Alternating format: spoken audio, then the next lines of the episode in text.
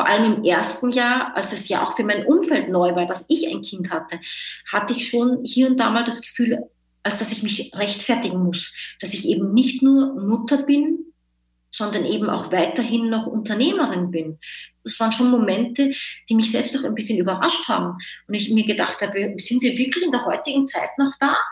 Also wurde mir wirklich diese Frage gestellt oder habe ich das jetzt gerade wirklich gehört, ob ich, dass ich umtriebig bin, dass ich mich eher zurücklehnen soll, dass ich mich nur ums Kind kümmern soll und da jetzt mein Unternehmen mal beiseite schieben muss. Letztendlich, Melanie, muss jeder seine eigene Lösung finden. Ich bin froh, dass ich für mich mich nicht habe ja, geißeln lassen von diesen Stimmen, sondern auch letztendlich auch gekämpft habe für meine eigenen Rechte und für, meinen, für mein eigenes berufliches Ziel, zu sagen, ich mache trotzdem weiter, auch wenn es für mich anstrengend ist. Und natürlich habe ich mich beschwert und dann erst recht kamen diese Empfehlungen. Ja, dann nimm dich doch mal ein bisschen zurück. Aber ich bin froh, dass ich den Weg gegangen bin, auch beides weiterhin zu versuchen, im besten, wie ich es eben machen kann. Und nicht sage, ich, ich, ich lasse jetzt das eine ein bisschen zurück oder das andere, sondern ich habe immer probiert, eine gute Mutter zu sein für meine Kinder und ich habe probiert, eine gute Unternehmerin zu sein, um mein Unternehmen voranzubringen. Herzlich willkommen bei Mama Leaders, dem Podcast, in dem wir von inspirierenden Müttern lernen, wie sie Karriere und Familie vereinbaren. Wir alle wissen, dies ist keine leichte Aufgabe. Aus diesem Grund habe ich Mama Leaders gegründet. In jeder Episode interviewe ich Unternehmerinnen oder Frauen in Führungspositionen, die offen über ihr Leben, Motivation und Herausforderungen erzählen. Gemeinsam erkunden wir unterschiedlichste Themen wie Gründen in der Schwangerschaft, oder mit Kindern, Rollenmodelle und Partnerschaft, Routine, Strukturen und die Relevanz eines unterstützenden Netzwerks und vieles mehr. Das Ziel des Podcasts ist es, unterschiedliche Modelle zur Vereinbarkeit von Karriere und Familie aufzuzeigen und erfolgreichen Müttern eine Plattform zu bieten, damit wir von ihnen lernen können. Heute darf ich die wunderbare Karin Heinzel begrüßen. Karin ist Vorstandsmitglied der Deutschen Gesellschaft für Mentoring und Gründerin von MentorMe, dem größten unabhängigen joborientierten Mentoring-Programm für Frauen. Als Mutter von zwei kleinen Kindern liegt ihr nicht nur daran, Frauen zum Gründen zu ermutigen, sondern auch im speziellen Mütter. Schön, dass du dir Zeit nimmst und heute Einblicke in deine persönliche Geschichte mit uns teilst. Herzlich willkommen, liebe Karin. Hallo Melanie und vielen, vielen Dank für die Einladung. Ja, ich freue mich sehr auf unser gemeinsames Gespräch heute. Ich mich auch. Karin, bei MentorMe unterstützt ihr Frauen erfolgreich im Job ein- und aufzusteigen, indem ihr Mentoring, Networking-Events und Trainings anbietet. Was sind denn die größten Herausforderungen, mit denen eure Mentees zu kämpfen haben? Mhm. Ich würde sagen, tatsächlich sind es sowohl innerliche Herausforderungen, aber auch externe. Innere Herausforderungen, weil sich viele, vor allem unsere jüngeren Mentees, junge Frauen, oftmals nicht sicher sind, welchen Weg sie gehen sollen, welchen beruflichen Weg, äh, welche Tätigkeit sie später mal machen sollen, in welcher Branche, geschweige denn bei welchem Arbeitgeber sie arbeiten sollten. Also da ist ganz viel Un Unsicherheit, obwohl sie fantastisch ausgebildet sind, viele Auslandserfahrung, äh, äh, sprechen mehrere Sprachen, aber aufgrund der Vielfalt, die heute geboten wird, ist da auch eine Unsicherheit, die besteht zu dem Zeitpunkt, wo sie zu uns kommen. Und um da ein bisschen eine Orientierung zu bekommen, ein bisschen mehr Insights zu bekommen, ähm, Feedback zu kommen, bekommen zu ihrem eigenen Weg, äh, um diese innere Hürde auch abzubauen, kommen sie zu uns. Die andere Sache, die externe ist tatsächlich, und ich würde sagen, das betrifft dann auch schon ein bisschen mehr so Young Professionals, Professionals, die schon im Berufsleben sind, so fünf bis sogar manchmal zehn Jahre, zwölf Jahre, die kommen zu uns, weil Viele von Ihnen sagen, ich möchte meinen Beruf wechseln, meine Tätigkeit, ich möchte jetzt einen Quereinstieg in eine total andere Branche, in eine andere Arbeit machen. Ich weiß aber nicht, wie ich dahin komme.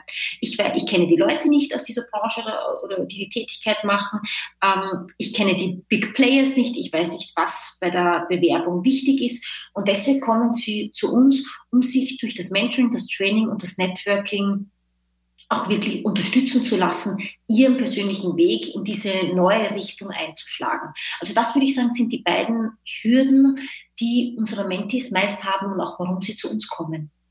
Und wie unterstützt ihr sie konkret, diese beiden Herausforderungen zu bewältigen? Ich würde sagen, durch all unsere Services, sprich sowohl durch das, vom, durch das Mentoring, durch das Training und durch das Networking. Ich glaube, äh, für das Selbstbewusstsein ist es wichtig, dass man jemanden an seiner Seite hat, einen Mentor oder eine Mentorin, der oder die einen unterstützt, der oder die einen bestärkt, der oder die einen diese Unsicherheiten nimmt, indem in dem, in dem Wissen geteilt wird. Wie kommt man rein in einen Job? Äh, was sind die Bedingungen? Was sollte man können? Wie, wer sind die Player? Gibt es vielleicht Kontakte, die einem weiterhelfen könnten? Und dieses Wissen baut Unsicherheiten ab. Und das machen wir eben auch durch unsere Networking-Veranstaltungen, durch unsere, unsere Online-Communities, weil wir Kontakte zu erfahrenen Menschen herstellen, die sie dann wiederum unterstützen, ihren Weg zu finden, die sie unterstützen, diese Fragen letztendlich, die in den Köpfen herumspucken, zu beantworten.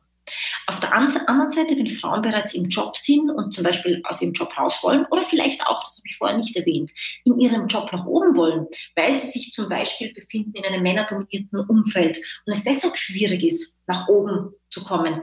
Da ist es auch gut, Mentoren zu haben, wie zum Beispiel Führungskräfte, Coaches oder einfach Mentoren zu haben, die schon seit vielen, vielen Jahren in dieser Tätigkeit, in der sie selbst arbeiten, ähm, äh, äh, äh, äh ja, bewandert sind, die sie dann unterstützen, da reinzukommen. Und genauso mit den Trainings. Also eines unserer Trainings ist zum Beispiel Verhandeln.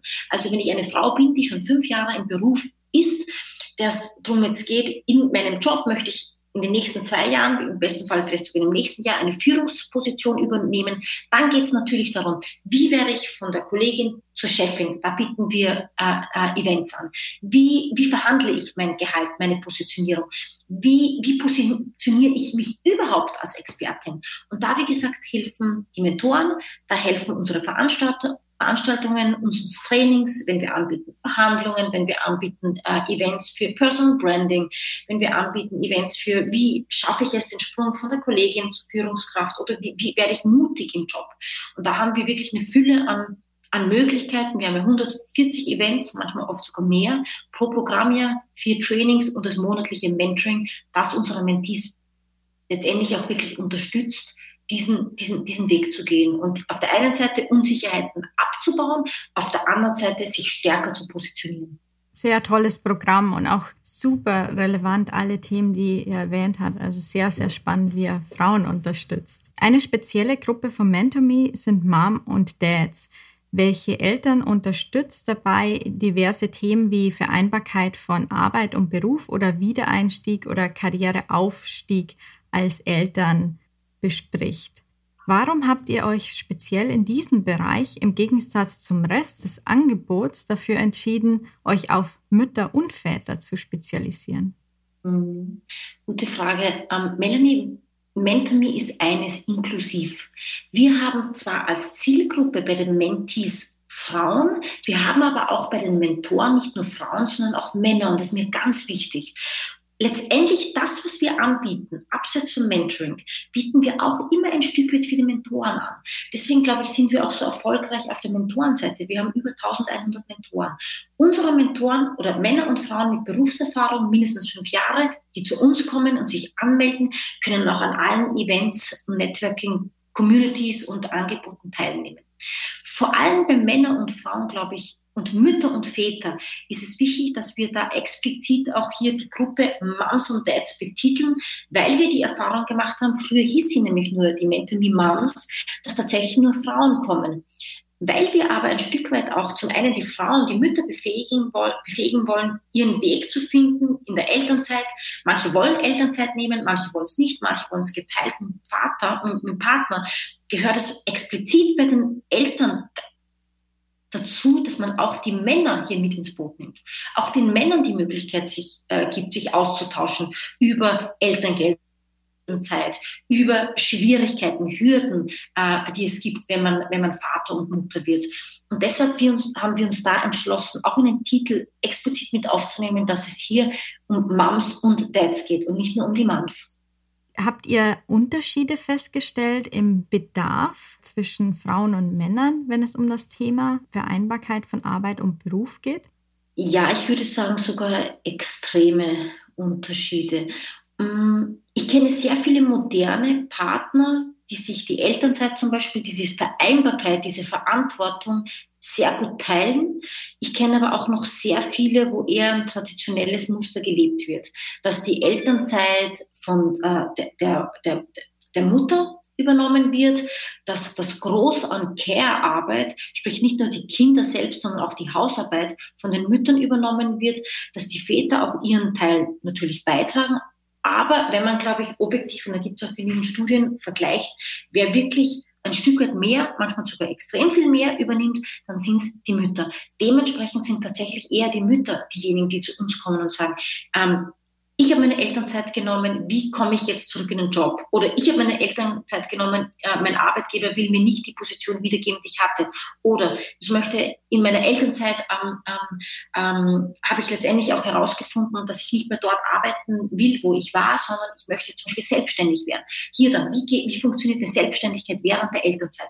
Also es sind tatsächlich eher die Mütter, tendenziell, die ja diese, diese Elternzeit übernehmen, diese Groß- an Care-Arbeit übernehmen, die dann mit ganz vielen Fragezeichen und auch mit einem Bedarf an Unterstützung zu uns kommen, aber auch einen Bedarf, sich gegenseitig äh, äh, auszutauschen. Also auch äh, unter den Müttern selbst. Nicht nur indem sie eine Mentorin bekommen und unseren Networking-Veranstaltungen teilnehmen, sondern auch untereinander. Also der Austausch unter den Müttern. Wie hast du das gemacht? Äh, wir machen das so. Wie habt ihr die Zeit während Corona ähm, gut über die Bühne, Bühne, gebracht? Was waren eure Herausforderungen? Kannst du mir Tipps hierzu geben? Das ist vor allem bei den Müttern ähm, präsenter als, als bei den Vätern, muss ich auf jeden Fall sagen, ja. Woran denkst du, dass das liegt? Ja, wie gesagt, zum einen, dass mehr Mütter, ich sag mal, zu Hause sind, wenn ihre Kinder ganz klein sind, in Elternzeit gehen. Ähm, zum einen hat man ja, wenn man zu Hause ist, in Elternzeit Zeit, sich mit anderen auszutauschen. Man hat auch Zeit zu überlegen, weil man halt oft mit den Kindern auch alleine ist. Als derjenige, der arbeiten geht, hat man natürlich, ist man in der Arbeit drin, man hat den Austausch mit den Kollegen. Wenn man in der Elternzeit zu Hause ist, hat man das nicht. Oftmals auch dann gepaart auch mit Einsamkeit, weil mit ganz kleinen Kindern, man schlafen wir natürlich auch oft, dann andere Mütter haben ihren eigenen Schedule, wann ihre Kinder schlafen, ähm, ist man dann auch oft alleine und da fehlt dieser Austausch. Und eben, und das sage ich auch bewusst immer wieder, ich persönlich persönlich finde, und ich sage das wie gesagt immer wieder, dass tatsächlich die Arbeit am Kind und mit den Kindern herausfordernder ist, schwieriger, intensiver ist, als wenn ich jetzt in meine Arbeit gehe und in meinem Office-Tisch sitze und meine Arbeit mache. Und deshalb gibt es da auch äh, Herausforderungen, die zu bewältigen sind und da ist es gut, sich einfach auszutauschen. Und deshalb sind es die Mütter, die in erster Linie, das nehmen wir, wir zumindest wahr, diese Fragen haben, die sich gerne austauschen wollen, die Beratung wollen, die Hilfe, äh, Hilfeleistungen in Anspruch nehmen, tendenziell eher als die Männer. Hm. Macht Sinn, ja. Jetzt bist du nicht nur Gründerin, sondern auch selbst Mutter. In einem anderen Interview über MentorMe hast du erwähnt, dass die größte Herausforderung in den letzten Jahren als Gründerin die Vereinbarkeit von Beruf und Familie war. Kannst du uns mehr darüber erzählen? Hm. Ich habe Melanie Mentomy 2015 gegründet. 2018 habe ich meine, meine große bekommen, meine erste Tochter. Ich habe zwei Kinder, eine Tochter, einen Sohn. Ich war auch eine der Gründerinnen ähm, die natürlich ihre eigenen Hürden hatte, wie, wie alle Gründer, Männer und Frauen. Ich hatte zum Beispiel kein Beruf, äh, kein, kein wirtschaftliches Vorwissen. Ich habe es wirklich hier von der Pike auf, muss ich sagen, selbst gelernt. Ich habe gebootstrapped mein Unternehmen, da gibt es auch keinen Investor. Ich habe viel gearbeitet. Und durch diese Leidenschaft, durch dieses viele Arbeiten, ähm, habe ich letztendlich auch ein Unternehmen aufgebaut, auch mit Hilfe meines Teams. Ich habe mich voll und, und ganz dem Baby, meinem Baby Mentonie gewidmet. Dann ähm, 2017 wurde ich schwanger. Und da habe ich da schon gemerkt, das ist schon irgendwie eine Nummer, schwanger zu sein und hier nebenbei ein Unternehmen äh, aufzubauen. Da waren wir auch, würde ich sagen, definitiv noch in der Aufbauphase. Spätestens mit der Geburt habe ich dann, musste ich auch feststellen, das ist echt hart. Das ist wirklich tough. und es ändert sich komplett alles. Und was ich auch jetzt immer sage in Interviews ist, vor allem auch zu Gründern, männliche und weibliche, die noch keine Kinder haben. Da sage ich auch wirklich bewusst, was ihr macht, ist nichts im Vergleich zu Unternehmen, die Kinder haben, zu Gründern, Gründerinnen, die Kinder haben. Das ist ein ganz anderes Level an, an Aufwand, an Arbeit, an Verantwortung, die damit einhergehen. Also für mich war es so, Melanie, ich habe wirklich am Anfang auch gestruggelt. Für mich war die, die, die Mutterschaft war neu. Ähm, ich, ich, ich, so schnell mein, die Geburt meiner beiden Kinder war, ich habe meine beiden Kinder jeweils in so drei Stunden äh, äh zur Welt gebracht, so, so sehr musste ich mich finden eigentlich in dieser Mutterrolle. Ähm, zum einen, weil ich mein, mein, mein Unternehmen Mentomy ja nach wie vor noch nach vorne bringen äh, wollte. Zum anderen, weil da diese Vereinbarkeit mit äh, die beruflichen Weg weiterhin gehen ohne Pause. Ich habe diese klassische Elternzeit nicht genommen. Als Unternehmer macht man das nicht, auch als Selbstständiger oftmals nicht. Man sagt ja, selbstständig bedeutet äh, ständig und selbst arbeitet man. Und genau so ist es. Das heißt, ich hatte bei beiden Kindern im Prinzip, ja, bei der ersten vielleicht drei, vier Wochen wo ich pausiert habe. Beim zweiten habe ich eigentlich meine erste E-Mail schon im, im, im, im Krankenhaus schon geschrieben.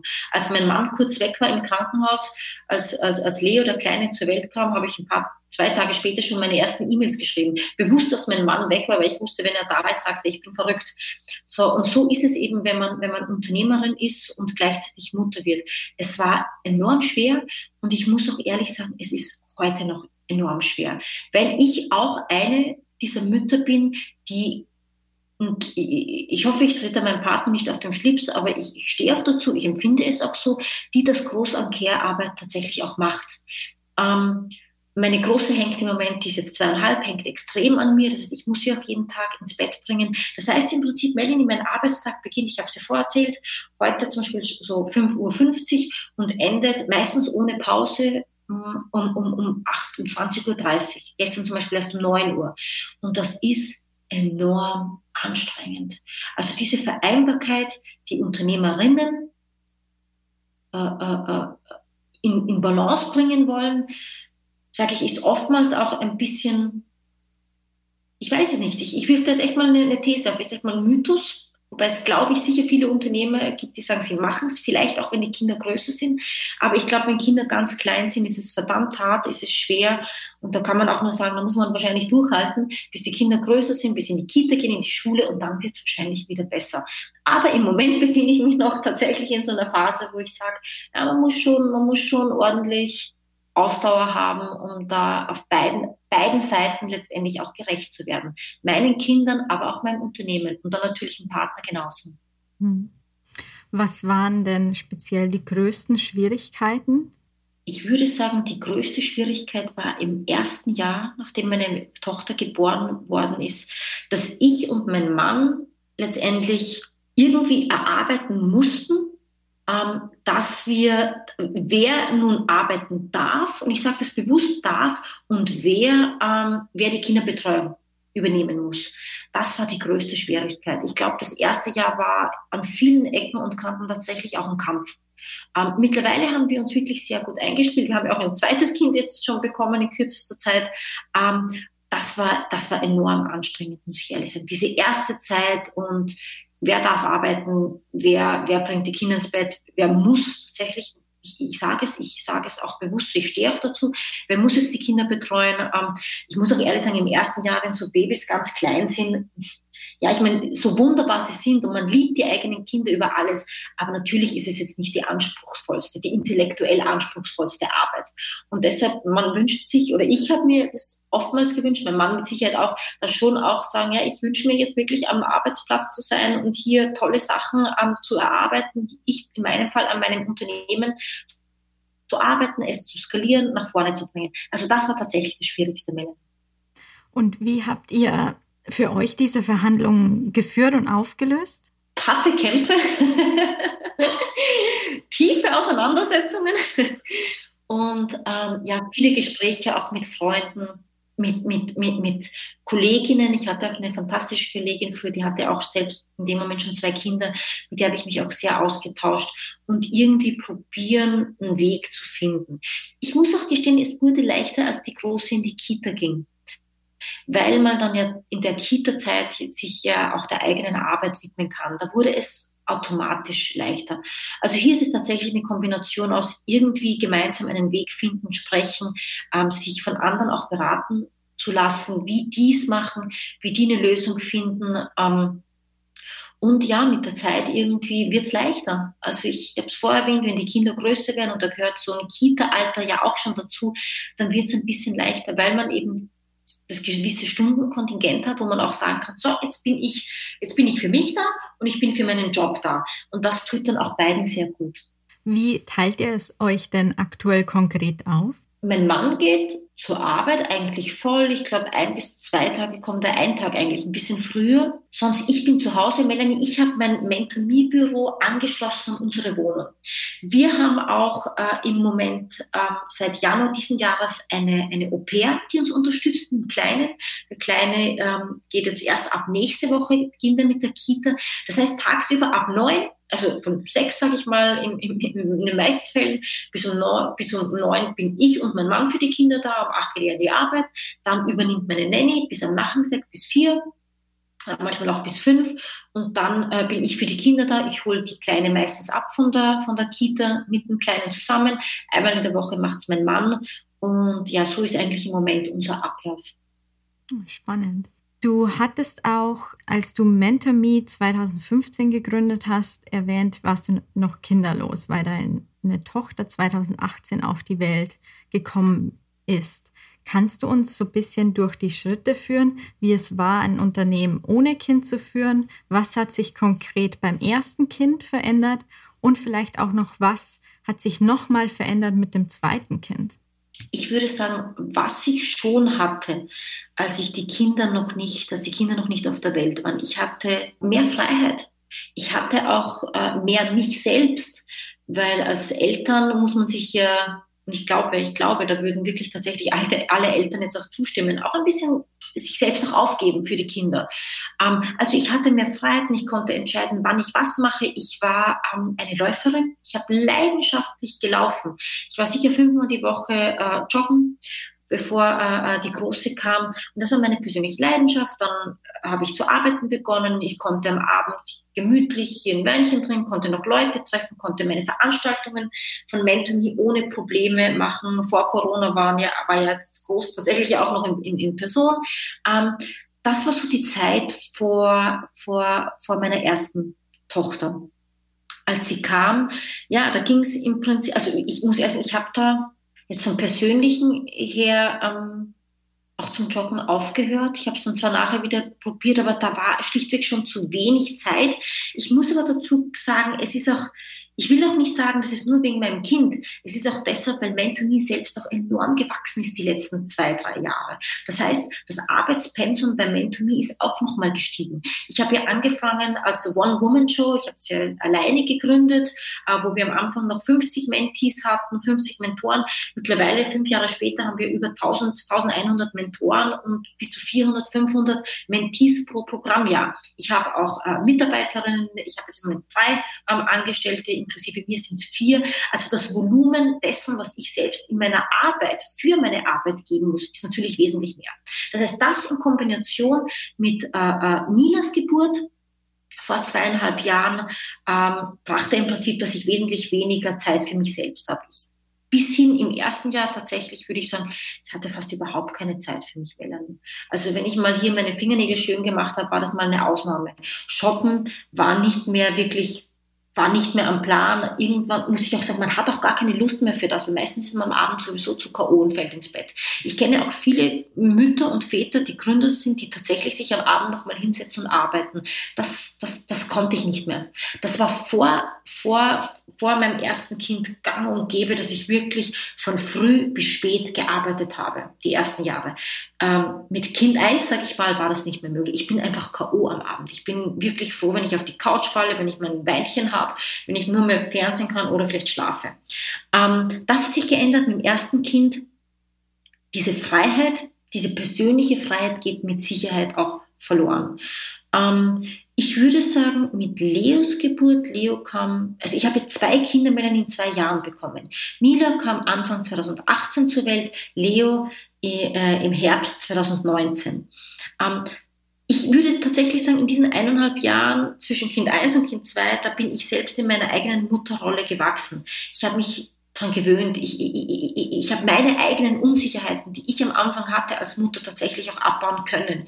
Ähm, ich habe mehr Selbstvertrauen gefunden in dieser Zeit. Also ich würde sagen, äh, der Unterschied zu, zum Kind 1, zum Kind 2 war dann gar nicht mehr so massiv, weil ich selbst selbstsicherer wurde und, und das muss ich auch ganz klar sagen, weil wir einfach auch mit Leo dann zwei Monate später unser Au-pair bekamen, die uns dann ähm, ähm, unterstützt hat, von Montag bis Freitag. Normalerweise würde sie nur von Montag bis Donnerstag arbeiten, aber in Corona-Zeit hat sie auch Freitag gearbeitet und ohne ihr, glaube ich, wäre sie überhaupt nicht gegangen. Vor allem auch in Corona-Zeiten, wo die Große ja auch zu Hause war, Kitas waren ja auch geschlossen es wäre schlichtweg nicht gegangen ohne unsere Au-pair. Also, um es auch ganz klar zu benennen, Melanie, ich bin schon auch, ich bin angewiesen auf Fremdhilfe. Sonst geht's nicht. Ich bin angewiesen auf die Hilfe, auf die Unterstützung einer Au-pair und ich bin angewiesen auf eine Kita, dass ich sagen kann, meine Große, die geht von Montag bis Freitag in die Kita und da habe ich äh, äh, einfach auch die Zeit, um für und mit äh, äh meinen Kollegen an Mentonie zu arbeiten. Wie hast du denn bewusst die Elternzeit anders genutzt beim ersten Kind als beim zweiten Kind? Melanie, ich mache es kurz, gar nicht. Ich, hab, ich hatte diese Pläne, ich dachte beim zweiten Kind wird alles lockerer, äh, ich will nicht sofort wieder, ich, ich plane es ein, ich will nicht sofort wieder ähm, arbeiten, um einfach das auch ein bisschen mehr zu genießen, auch nicht so einen Stress zu haben de facto, es war gar nicht so. Ich habe es ja vorher erwähnt, ich habe auch im, im, im Krankenhaus schon die ersten ja, paar E-Mails äh, getippt. Ich, ich habe ich hab eigentlich ziemlich schnell wieder zu arbeiten begonnen. Ich muss aber auch dazu sagen, ich arbeite wirklich, und das ist ja auch das Schöne am, am, am, am Gründertum, am Unternehmertum. Ich arbeite mit Leidenschaft das, was ich tue. Und er arbeitet mit und für Mentomy. Und deshalb ähm, es zieht mich ja auch selbst am Computer. Also ich glaube, ich könnte mich auch gar nicht so, so lange rausziehen, dass ich sage, hier ein paar Monate Elternteil oder ein Jahr oder vielleicht sogar länger, mache ich mal nichts. Ich könnte es nicht und ich würde es auch nicht wollen. Und deshalb ähm, tatsächlich war die Elternzeit sagen wir mal so, eigentlich Elternzeit per se kenne ich nicht. Was ich aber kenne sehr wohl, Melanie, und das haben mein Mann und ich gemacht, als unsere Große ein Jahr war. Da haben wir, da, äh, es gibt immer so Phasen, auch in jedem Unternehmen, auch bei meinem, auch wo es anstrengend ist, wo man sehr viel zu arbeiten hat und Phasen, wo es ein bisschen ruhiger ist. Und das Mentor-Me-Programm ja ähm, läuft immer von November bis Oktober des nächsten Jahres, also angepasst an, an Uni und Schule im Prinzip. Ähm, und die, das, das Große Arbeit ist eigentlich so im Sommer davor, also die Sommermonate bis Herbst. Und jedes Jahr so Dezember, nachdem das Mentonie-Programm hier begonnen hat, Januar, Januar, Februar, März, April ist eigentlich ruhiger, weil das Programm läuft. Die Mentis, die meisten Mentis sind schon eingebunden. Und dann ist mehr oder weniger vieles nur mehr Eventmanagement ähm, und Planung der, der Trainings, solche Dinge.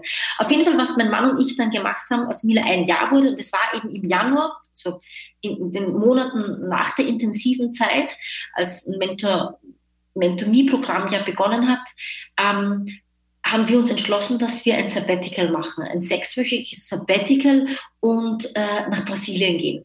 Das heißt, ähm, Anfang letzten Jahres, muss ich tatsächlich, ja, Anfang letzten Jahres äh, sind wir für sechs Monate nach Brasilien gegangen, um einfach auch mal zu sagen, wir reisen, wir, wir genießen unsere Zeit mit Mila als Eltern, als Familie.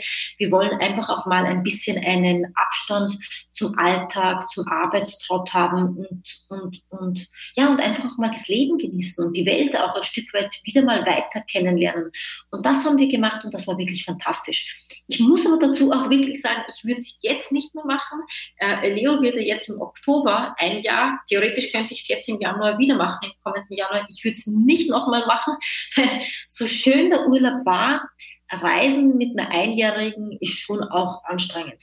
Und ich, jetzt reisen mit einer zweieinhalbjährigen und mit einem Einjährigen, ich würde es nicht nochmal machen. Das heißt, äh, mein Mann und ich haben entschlossen, wir würden tatsächlich noch ein paar Jahre warten, um wieder so ein Sabbatical zu machen, bis die Kinder ein bisschen größer sind. Vielleicht machen wir dann Kalifornien mit Disney World, ich weiß es noch nicht, aber ja, vielleicht ist das unsere Art und Weise, unsere ganz eigene Art und Weise, Elternzeit zu nehmen. Dass wir einfach sagen, hier und da nehmen wir uns eine Auszeit von der Arbeit, machen wir ein Sabbatical und, und bereisen die Welt mit unseren Kindern. Hat dein Mann Elternzeit genommen? Nein, Melanie hat er nicht. Aus welchem Grund nicht? Ihr habt es wahrscheinlich äh, für euch so entschieden, weil es Sinn macht? Wir haben es für uns entschieden, er hat es für sich entschieden. Ähm, und der Grund war äh, das Geld.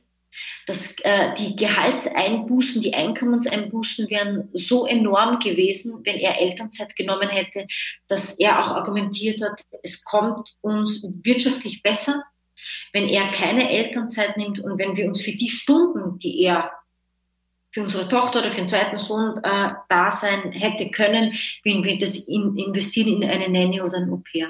Und das war im Prinzip auch sein Argument. Ich habe es, muss ich ehrlich sagen, ich, ich, ich hätte es mir auch anders gewünscht.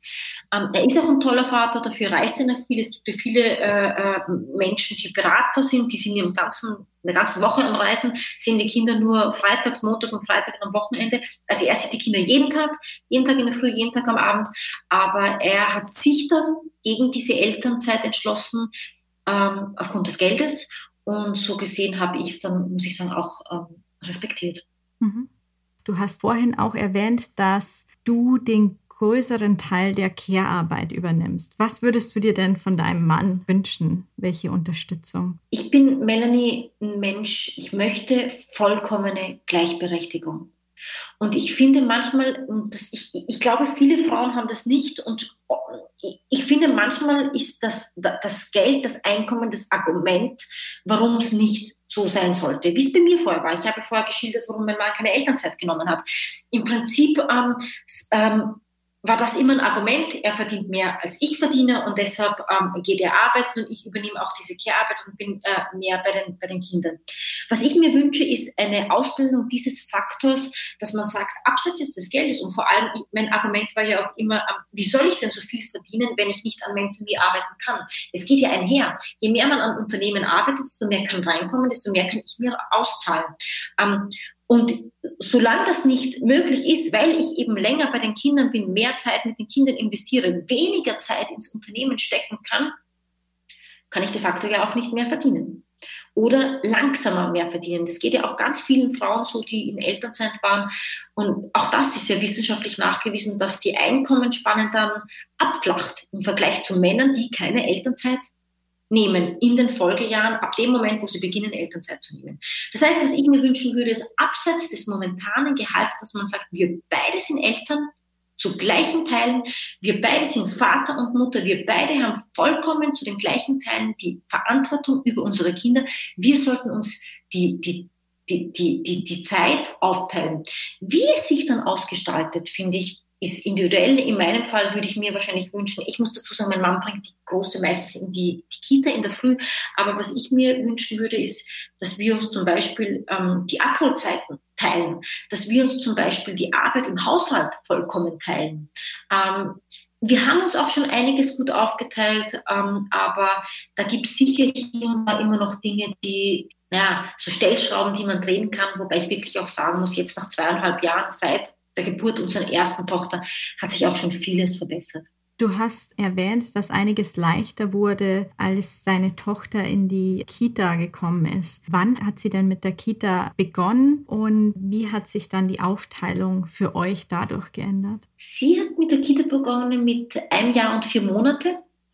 Ähm, da war ihr Kita-Start im Prinzip. Ich habe die, die Eingewöhnung ge äh, gemacht. Ich mache jetzt auch beim Kleinen ab nächster Woche die Eingewöhnung. Ähm, die Aufteilung hat sich so verändert, dass wir gesagt mein Mann bringt sie immer in die Kita in der Früh. Ähm, so gegen 8, 8.30 eigentlich, damit er um 9 Uhr spätestens in der Arbeit sein kann. Und ich hole sie immer ab. Nun ist es bei den Kitas ja so, und ich glaube, da geht es auch den meisten Eltern so, dass viele Kitas ja am Nachmittag schon schließen, beziehungsweise man kann ja natürlich auch ein kleines Kind nicht von 9 Uhr bis um 18 Uhr in der Kita lassen. Da sind die ja eigentlich noch zu klein. Und ich merke es auch, selbst wenn ich dann mal mit Mila unterwegs bin am Abend mit einem so ihr Kita-Freund von ihr, dass ihr das schlichtweg auch zu anstrengend wird. Da ist sie auch noch zu klein. Das heißt, es war eben so, und da zeigt es sich, dieses Ungleichgewicht. Äh, mein Mann hat sie in die Kita gebracht, konnte um 9 Uhr wie die meisten Leute in der Arbeit sein. Ich habe sie aber abgeholt um 16 Uhr, früher auch noch ein bisschen früher und konnte eben dann nicht bis um 18 Uhr arbeiten. Klassischer 9 to, ja, 9 to 5 oder 9 to 6 Job ist ja eben ganztags. Und er hat aber dann schon gearbeitet. Und da merkt man eben das Gefälle. Also natürlich kann man sagen, gut, man kann sagen, also Argument, ich bringe die Tochter jeden Tag zur Kita. Aber wenn ich sie dementsprechend ja früher abhole, natürlich fallen mir dann auch Stunden weg, die ich arbeiten könnte, wenn wir keine Kinder hätten. Also ähm, da spiegelt sich immer noch ein bisschen Ungleichgewicht, aber im Prinzip haben wir es im Moment so gelöst.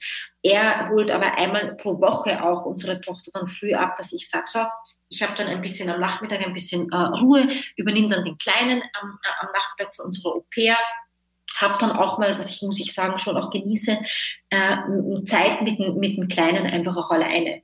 Also so ist die Aufteilung ähm, im Moment, die, die bei uns eigentlich äh, äh herrscht. Mhm. Welche äh, externen Strukturen oder Regelungen würden es euch erleichtern, diese Entscheidung gleichberechtigt aufzuteilen, leichter zu treffen? Gibt es irgendetwas, was sich ändern müsste, dass es für euch leichter wäre und der finanzielle Faktor nicht der treibende Faktor wäre? Ja, Melanie, ich muss schon hier sagen, die Akzeptanz von Arbeitgebern, sage ich mal offen jetzt, auch die Akzeptanz und jetzt explizit die Akzeptanz schon auch vom Arbeitgeber äh, meines Mannes. Es gibt, glaube ich, schon noch Unternehmen, die da ein bisschen traditioneller, sage ich mal, sind, die, in denen es nicht so, so gern gesehen wird, wenn Führungskräfte, vor allem männliche Führungskräfte, in Elternzeit gehen. Und ähm, ich habe das Gefühl, dass das schon auch ein Faktor ist, der, der, der das ganze Konstrukt, wie wir es jetzt gelöst haben, die letzten zwei Jahre, hätte positiv beeinflussen können in Richtung, ein Mann nimmt auch Elternzeit oder mein Mann nimmt sich zumindest einmal die Woche äh, auch frei oder da arbeitet er nicht, äh, weil er äh, bei unserer Tochter oder jetzt dann bei unserem Sohn sein will. Ähm, ich kenne fantastische Unternehmen, die lösen das. Ich bin ein großer Fan, ich persönlich von SAP. Äh, da gibt es auch so eine, äh, äh so eine äh, Väterinitiative sogar, sogar es wird begrüßt, wenn, wenn Väter Elternzeit nehmen. Es wird sogar gefördert, dass Väter Elternzeit nehmen. Und äh, das ist eine tolle Sache, die herrscht aber in vielen Unternehmen, vor allem wahrscheinlich mittelständischen, traditionellen Unternehmen, herrscht die noch nicht ganz vor. Und das wäre schon ein Faktor gewesen, der sicher auch mitunter einiges leichter gemacht hätte. Mhm. Ja. Es ist es natürlich gewisse Faktoren, die sich gegenseitig beeinflussen. Also die geringe Akzeptanz von den Arbeitgebern führt dazu, dass es Männern erschwert wird, Elternzeit zu nehmen, führt dazu, dass Frauen mehr Elternzeit nehmen und dementsprechend, wie du auch vorhin erwähnt hast, einfach hinterherhängen in ihrer Karriereentwicklung, weil sie natürlich nicht die gleiche Zeit oder vielleicht auch nicht die gleiche Energie, weil sie einfach so viel andere Sachen zu tun haben, in den Beruf, in ihre Karriere stecken können, wenn sie wollen. Das ist natürlich immer die Voraussetzung, dass das auch der, der Fokus der einzelnen Person in diesem Moment ist. Und da schwingt ja dieses Thema gesellschaftliche Akzeptanz stark mit. Einerseits den Vätern mehr Elternzeit, eine klare Rolle zu Hause mit den Kindern zu ermöglichen, auch beim Thema Care-Arbeit. Andererseits natürlich auch diese Erwartungshaltung oder die gesellschaftliche Akzeptanz an arbeitende Mütter. Hast du Erfahrungen damit gemacht, dass äh, der schnelle Wiedereinstieg in den Beruf oder dein Fokus Karriere und Kinder gleichzeitig vorantreiben zu gewisser Inakzeptanz oder Fragen geführt hat von deinem Umfeld? Also ähm, Melanie, ich muss sagen, bei mir persönlich ja, das, das hatte ich. Äh, beim ersten Kind. Nach dem zweiten nicht mehr, weil ich glaube, da war mein Umfeld auch äh, äh, daran gewöhnt. Und wenn ich von Umfeld spreche, ähm, spreche ich wirklich von Bekannten bis auch ja, Familie, fam im familiären Umfeld. Also ich, ich, ich erinnere mich an, an eine Aussage, auch von meinem Schwiegervater, die hat mich damals auch wirklich verletzt. Also, es war klar natürlich, dass ich auch kein, nicht hier ein Unternehmen pausieren kann, wenn ich ein Kind bekomme. Das, das geht schlichtweg nicht. Aber eine Aussage, die er getätigt hat, war auch mal so, ich bin so un, umtriebig. Und das hat mich schon verletzt, muss ich ehrlich sagen, weil, ähm, weil ich merkte, es fehlt zum einen am Verständnis, dass man, ähm, auch wenn man Mutter wird, ähm, die Selbstständigkeit nicht einfach so an den Nagel hängt ein Unternehmen nicht einfach so in den Keller schickt, sondern dass da einfach die, die Arbeit weitergeht. Ich meine, der Show must go on. Andererseits könnte ich gleich einpacken, könnte sagen, so, ich höre jetzt auf. Und wenn ich das gemacht hätte, dann wäre auch tatsächlich nichts mehr gewesen in Zukunft mit Mentoring. Dann wäre, dann hätte ich tatsächlich Mentomy quasi einstampfen können. Aber ich hab, hatte schon das Gefühl, dass das Verständnis dabei fehlt, dass auch zum Teil sogar mein Freundeskreis eher mehr, äh, ich muss aber dazu sagen, tatsächlich einmal von männlicher Seite auch so ein Hinweis äh, gekommen ist, wie ich es denn mache, warum ich nicht eher, warum ich nicht diese Zeit genießen will mit meiner Tochter anstelle zu arbeiten, warum ich mich nicht einfach mal ein bisschen zurücklehnen äh, möchte. Und das, das war schon vor allem im ersten Jahr, als es ja auch für mein Umfeld neu war, dass ich ein Kind hatte, hatte ich schon hier und da mal das Gefühl, als dass ich mich rechtfertigen muss, dass ich eben nicht nur Mutter bin, sondern eben auch weiterhin noch Unternehmerin bin. Und das war schon auch, ja, das, das, das war schon auch, das waren schon Momente, die mich selbst auch ein bisschen überrascht haben. Und ich mir gedacht habe, sind wir wirklich in der heutigen Zeit noch da? Also wurde mir wirklich diese Frage gestellt oder habe ich das jetzt gerade wirklich gehört, ob ich, dass ich umtriebig bin, dass ich mich eher zurücklehnen soll, dass ich nur, dass ich mich ja ums Kind kümmern soll und da jetzt mein Unternehmen mal beiseite schieben muss. Und ähm, letztendlich, Melanie, muss jeder seine eigene Lösung finden. Ich bin froh, dass ich für mich mich nicht habe ähm, ja, geißeln lassen von diesen Stimmen, sondern auch letztendlich auch gekämpft habe für meine eigenen Rechte und für, meinen, für mein eigenes berufliches Ziel, ähm, zu sagen, ich mache trotzdem weiter, auch wenn es für mich anstrengend ist. Und natürlich habe ich mich beschwert und dann erst recht kamen diese Empfehlungen. Ja, dann nimm dich doch mal ein bisschen zurück. Aber ich bin froh, dass ich den Weg gegangen bin, ähm, auch beides weiterhin zu versuchen, im Besten, wie ich es eben machen kann. Und nicht sagen, ich, ich, ich lasse jetzt das eine ein bisschen zurück oder das andere, sondern ich habe immer probiert, eine gute Mutter zu sein für meine Kinder und ich habe probiert, eine gute Unternehmerin zu sein und mein Unternehmen voranzubringen. Und da, da bin ich schon froh, dass ich das, dass ich das weiterhin gemacht habe. Ich muss aber dazu sagen, interessanterweise von meinem beruflichen Umfeld, das heißt Mentees, Mentoren, Kollegen, Sponsoren, kam das nie. Äh, mein berufliches Umfeld hat mich immer als Unternehmerin, als, als Chefin von MentorMe wahrgenommen und mein berufliches Umfeld hat mir eher mehr so Credits gegeben dafür, dass ich weitermache, hat es eher mehr ähm, ja, gewertschätzt, ähm, dass, ich, dass ich Unternehmerin bin, dass ich hier vielleicht sogar für viele andere Frauen, die Kinder äh, bekommen wollen oder haben und gründen wollen, ein Role Model bin. Dass ich zeige, es ist möglich, auch wenn jeder und ich auch meine Hürden habe. Und so gesehen gab es da tatsächlich ein bisschen so eine Trennung zwischen persönliches Umfeld, die mich ein bisschen mehr hinter, ich sag's mal ein bisschen hm, plakativ, hinter sehen wollten und mein berufliches Umfeld das eigentlich eher mehr applaudiert hat und gesagt hat, toll, toll, dass du den Weg gehst und toll, dass du zeigst, dass beides möglich ist. Und das war, war interessant. Mittlerweile hat sich das jetzt mit dem zweiten Kind tatsächlich eingependelt. Sowohl die, sowohl die, die, die Kritik ist verstummt, als auch vielleicht ja manchmal der Applaus auch. Aber das ist für mich okay, denn jetzt ist es ein bisschen Normalität geworden. Sehr schön. Du hast zwei super wichtige Punkte angesprochen. Einerseits das Thema, man hat sehr viel zu tun und man schafft irgendwie beides zu vereinbaren. Wenn man dann gleichzeitig natürlich mit Kritik kämpfen muss, kostet das einerseits wieder mehr Energie die man eigentlich in die wichtigen äh, Themen Familie und äh, Unternehmen stecken könnte. Andererseits hast du auch erwähnt, was ich super spannend fand, war dieser Kommentar, ob du nicht besser die Zeit nutzen solltest oder genießen solltest mit deinem Kind und dich etwas zurücknehmen solltest aus deinem Unternehmen. Das ist ja eine bestimmte Erwartungshaltung, die mehr an Frauen herangetragen wird und seltener an Männern, weil Männern haben ja auch, oder Väter in diesem Falle, haben natürlich das gleiche Interesse, nämlich an, diese Zeit mit ihren Kindern zu bringen und diese Beziehung mit ihren Kindern aufzubauen. Gleichzeitig gibt es gesellschaftlich noch diese Dissonanz, dass das Thema eher auf der weiblichen Seite verhaftet wird. Wie siehst du das? Ja, absolut.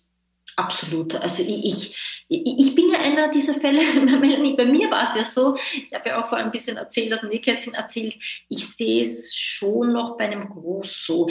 Was ich aber schon auch erwähnen muss, es gibt viele Mütter, Frauen, die es auch wollen, die auch bewusst sagen, ich möchte diese Zeit meinem, meinem Kind widmen, was vollkommen okay ist. Ja. Ich glaube, da muss man auch ganz klar unterscheiden zwischen denen, die das wirklich auch bewusst wählen, die sagen, ich möchte Zeit mit meinem Kind äh, verbringen, ich möchte ein paar Monate, ein Jahr, zwei Jahre Auszeit nehmen. Ich finde es schön, ähm, das ist okay, das soll auch so sein, wenn es im Einklang mit dem Partner ist. Dann gibt es aber auch welche, wie mich, die sagen, ähm, ich kann es mir nicht vorstellen, nur zu Hause, nur jetzt unter Anführungsstriche, da muss ich tatsächlich aufpassen. Also ich kann mir nicht vorstellen, zu Hause zu sein und nicht nur zu arbeiten, ähm, denn es erfüllt mich nicht. Und das habe ich auch immer gesagt, Melanie, mich hätte mich hätte es nicht erfüllt. Ich gehe sogar so weit und da bin ich wirklich, da bin ich brutal ehrlich. Und, und manchmal, ich kenne Frauen, ich kenne wirklich genug Frauen, die es geht, wie mir, nur wenige trauen sich das aussprechen ich sage es jetzt trotzdem hier auch, ich glaube, wenn ich zu Hause geblieben wäre und zu Hause bei meinen Kindern ohne zu arbeiten, ich glaube, ich hätte wirklich depressive Phasen auch gehabt. Denn für mich persönlich, für mich ganz persönlich wäre es nicht erfüllend gewesen. Ich brauche meine Arbeit, ich brauche den Kick, ich brauche den, den intellektuellen Stimuli, ich brauche die Herausforderung im Beruflichen, um erfüllt zu sein zu Hause zu sein mit einem Kind, vor allem einem Baby, das hätte es mir nicht gebracht. Ich wäre ich wär wirklich depressiv geworden, Melanie. Und das sollte dann eben auch respektiert werden. Und dann für diese Frauen, die sagen, sie arbeiten gerne, sie wollen auch arbeiten, sie verbringen eine gewisse Zeit zu Hause, wie lang die auch immer ist, das ist egal, das spielt wirklich keine Rolle. Sie wollen aber auch arbeiten. Da muss eine Lösung gefunden werden, eine gemeinschaftliche, eine partnerschaftliche und im besten Fall auch eine gesellschaftliche, eine politische von Unternehmensseite, aber auch, und das hoffe ich, mittel- und langfristig in der Akzeptanz von persönlichen Umfeldern, von Menschen, von Frauen, von Partnern, von Eltern, aber eben auch von, von, von der Arbeitsseite und, und vom politischen genauso. Wir haben etwas über dein unterstützendes Netzwerk gesprochen. Einerseits dein Mann, dann hast du das Au-pair erwähnt, die äh, Kita-Betreuung natürlich auch. Es gibt viele Familien, die haben Großeltern in der Nähe oder andere Vertrauenspersonen. Wie sieht das bei euch aus?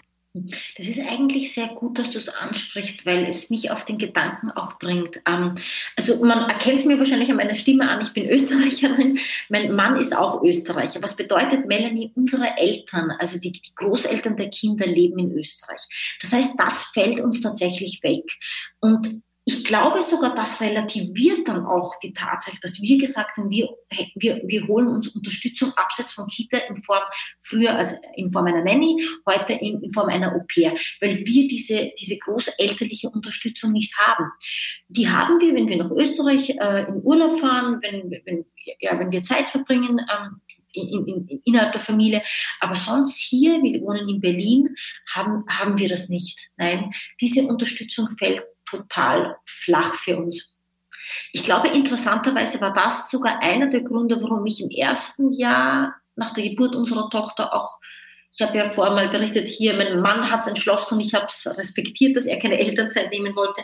Aber ich wollte eigentlich schon, dass er Elternzeit nimmt, weil ich wollte unsere Tochter nicht so fremd betreut wissen. Ähm, weil eben wir keine Großeltern haben. Wenn, unsere, wenn, wenn die Großeltern der Kinder da gewesen wären, hätte es mich wahrscheinlich weniger gestört, weil es ja trotzdem in der Familie bleibt. Wenn meine Mama hier gewesen, oder gewesen wäre oder hier, hier lebt oder seine. Aber dadurch, dass das nicht der Fall ist, ähm, hatte ich schon im ersten Jahr ein bisschen daran äh, zu nagen, dass das die Große halt mitunter eben auch fremdbetreut ist.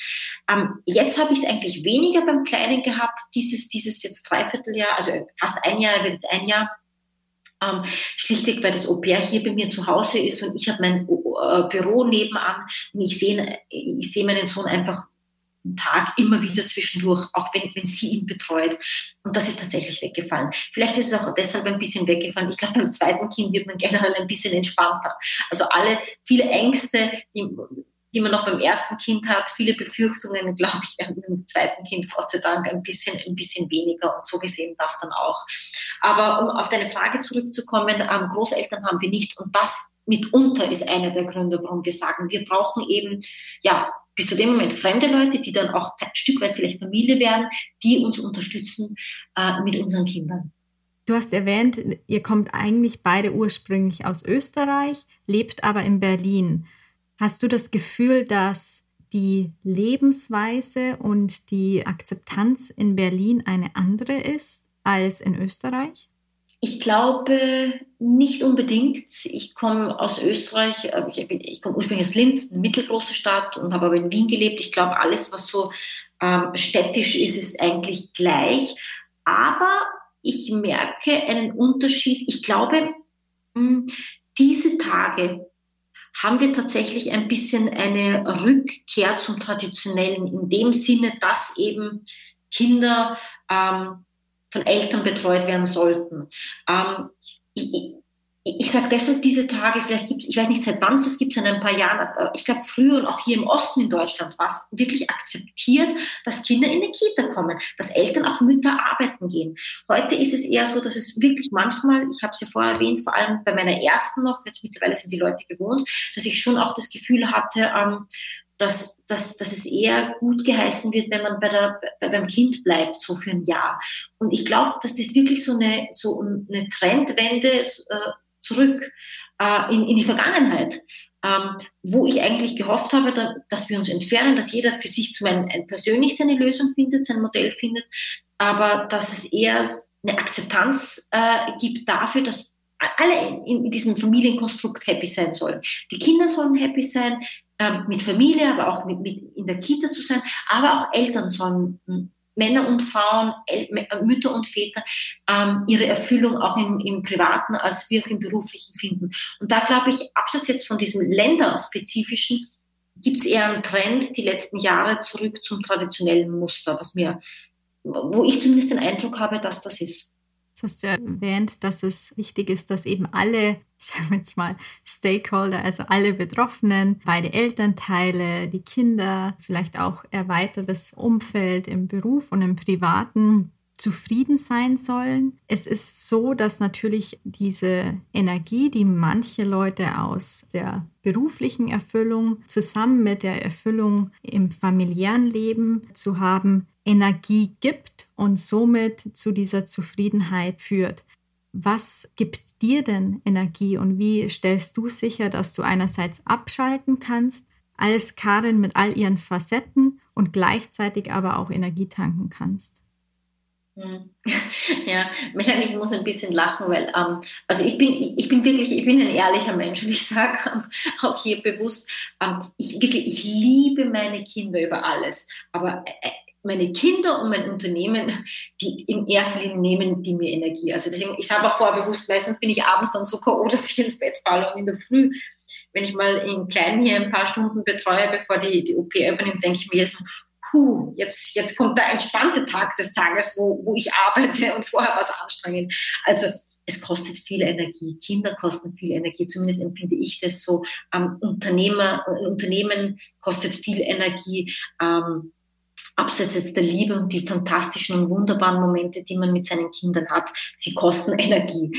Ähm, mm, was mir Energie gibt, also wo mein Energielevel wieder in mich selbst äh, oder äh, aufgetankt wird, ich, ich muss sagen, das habe ich damals gesagt, als ich noch keine Kinder habe und ich sage es heute, weil auch Unternehmertum ist ja auch anstrengend. Also es war auch anstrengend schon bevor meine Kinder kamen. Mhm. Ähm, ich muss schon sagen, und da bin ich auch ehrlich, ich, ich, ich tanke Energie äh, aus mir selbst, Melanie.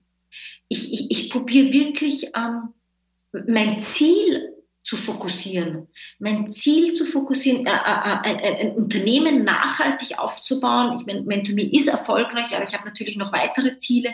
Ich, ich, ich fokussiere mich darauf, meine, meine Kinder ähm, äh, glücklich zu machen, aber auch zu, zu, zu, zu tollen Menschen zu erziehen, auch zu, zu, zu gütigen Menschen zu erziehen, zu, zu sozialen Menschen zu erziehen.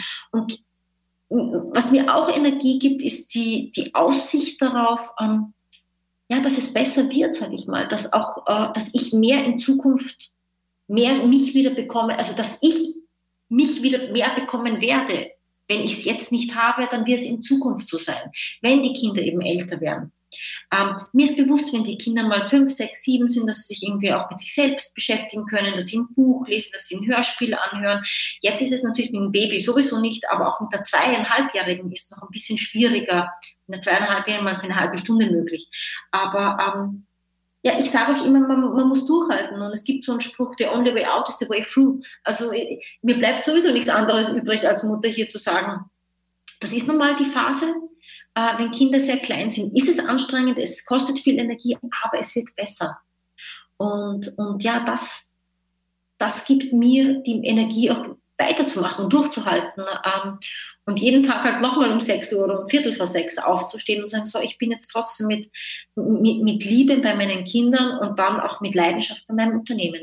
Wie stellst du denn sicher, dass du ein gutes Rollenmodell oder Vorbild auch für andere Frauen bist? Ich muss ehrlich sagen, Melanie, ich stelle an mich selbst nicht den Anspruch, dass ich ein Role Model für andere bin. Ich, ähm, ich kann nur so leben, wie ich lebe. Ich, ich sage auch immer, ich, ich kann nur mein Bestes geben als Mutter und als Unternehmerin. Wenn das andere inspiriert, dann freut es mich.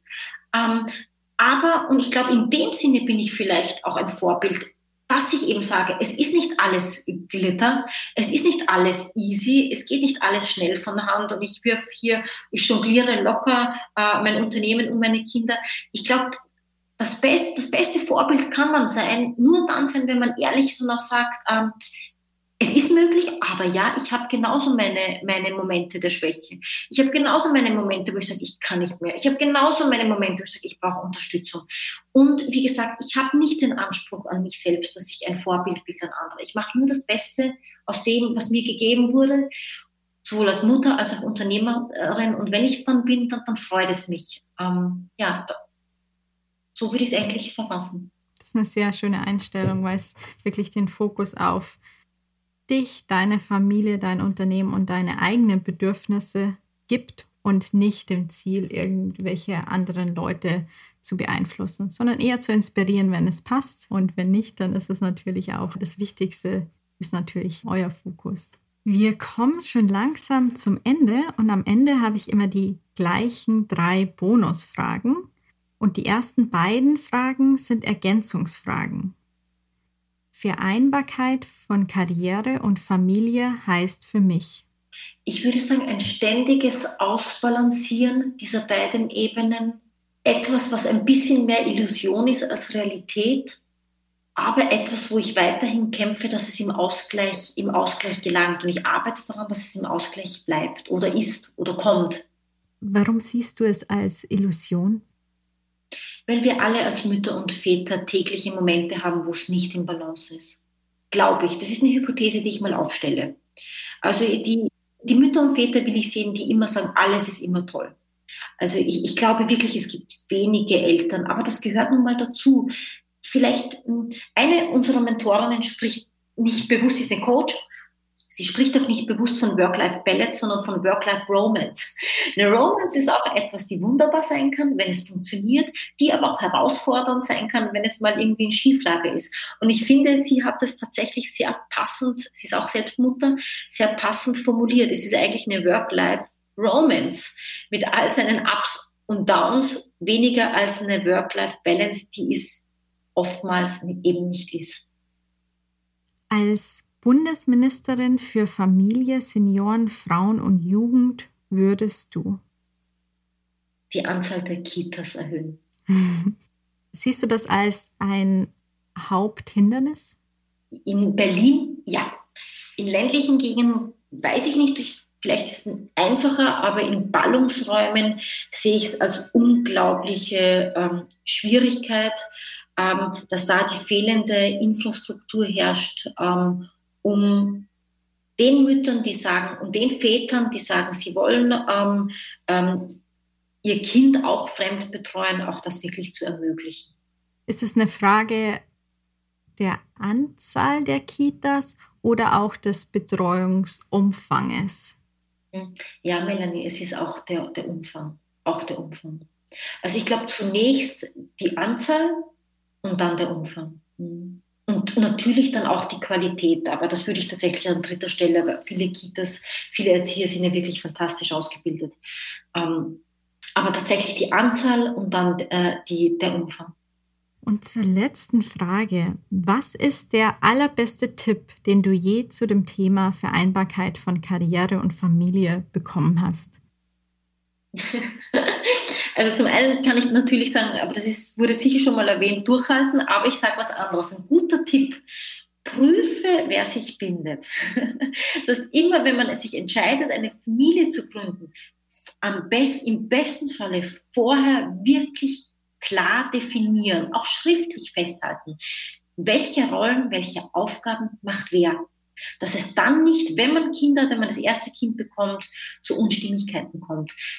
Ich finde, das ein sehr guter Tipp. Ich persönlich habe ihn zu spät bekommen, aber den Tipp würde ich heute weitergeben. Sehr schöne Abschlussworte. Gibt es noch irgendetwas, wo du sagen würdest, das würde ich gerne noch teilen mit den Zuhörern und Zuhörerinnen? Irgendein Gedanke, den du noch nicht losgeworden bist? Ja, Melanie, eine Sache, ähm, weil ich eben eine Gründerin bin und jetzt auch eine Mutter bin und eine jetzt in dem Sinne eine Mompreneur bin, das ist so ein Begriff, der sich auch etabliert hat.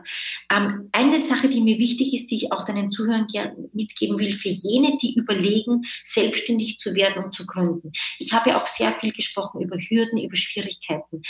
Letztendlich, das Wichtigste, was ich trotzdem mitgeben möchte, ist, es funktioniert es funktioniert.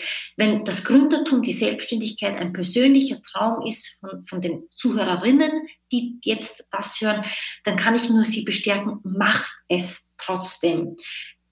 Hürden wird es immer geben, aber macht es, weil Unterstützung wird es auch immer geben. Und das war mir noch persönlich sehr wichtig, Melanie. Das sind sehr schöne Abschlussworte und auch sehr motivierende Abschlussworte mit all den Hürden, die man natürlich äh, nimmt auf dem Weg dorthin. Vielen lieben Dank, Karin, für dieses tolle Interview. Es hat mir sehr große Freude gemacht, Einblicke in dein Leben und deine Herausforderungen, aber auch die Motivation und die Energie zu spüren, die dich alltäglich antreibt und motiviert. Danke, Melanie. Ich danke dir.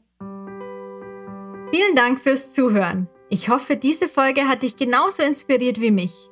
Wenn dir diese Folge gefallen hat, dann teile ich sie gerne mit Freunden, Bekannten und Verwandten oder anderen Mama-Leaders oder auch Papa-Leaders. Sharing is caring. Denn so hilfst du das Thema und unsere Mama-Leaders noch sichtbarer zu machen und Wandel voranzutreiben. Natürlich interessiert mich auch, was du am spannendsten und nützlichsten fandest. Hinterlasse gerne Feedback und Anregungen und bewerte fleißig den Podcast auf Apple Podcast. Wenn du die nächste Folge nicht verpassen willst, dann folge Mama Leaders auf Instagram oder abonniere den Podcast auf der Plattform deiner Wahl. Auf bald bis zur nächsten Folge. Bis dahin, ciao, ciao und Servus.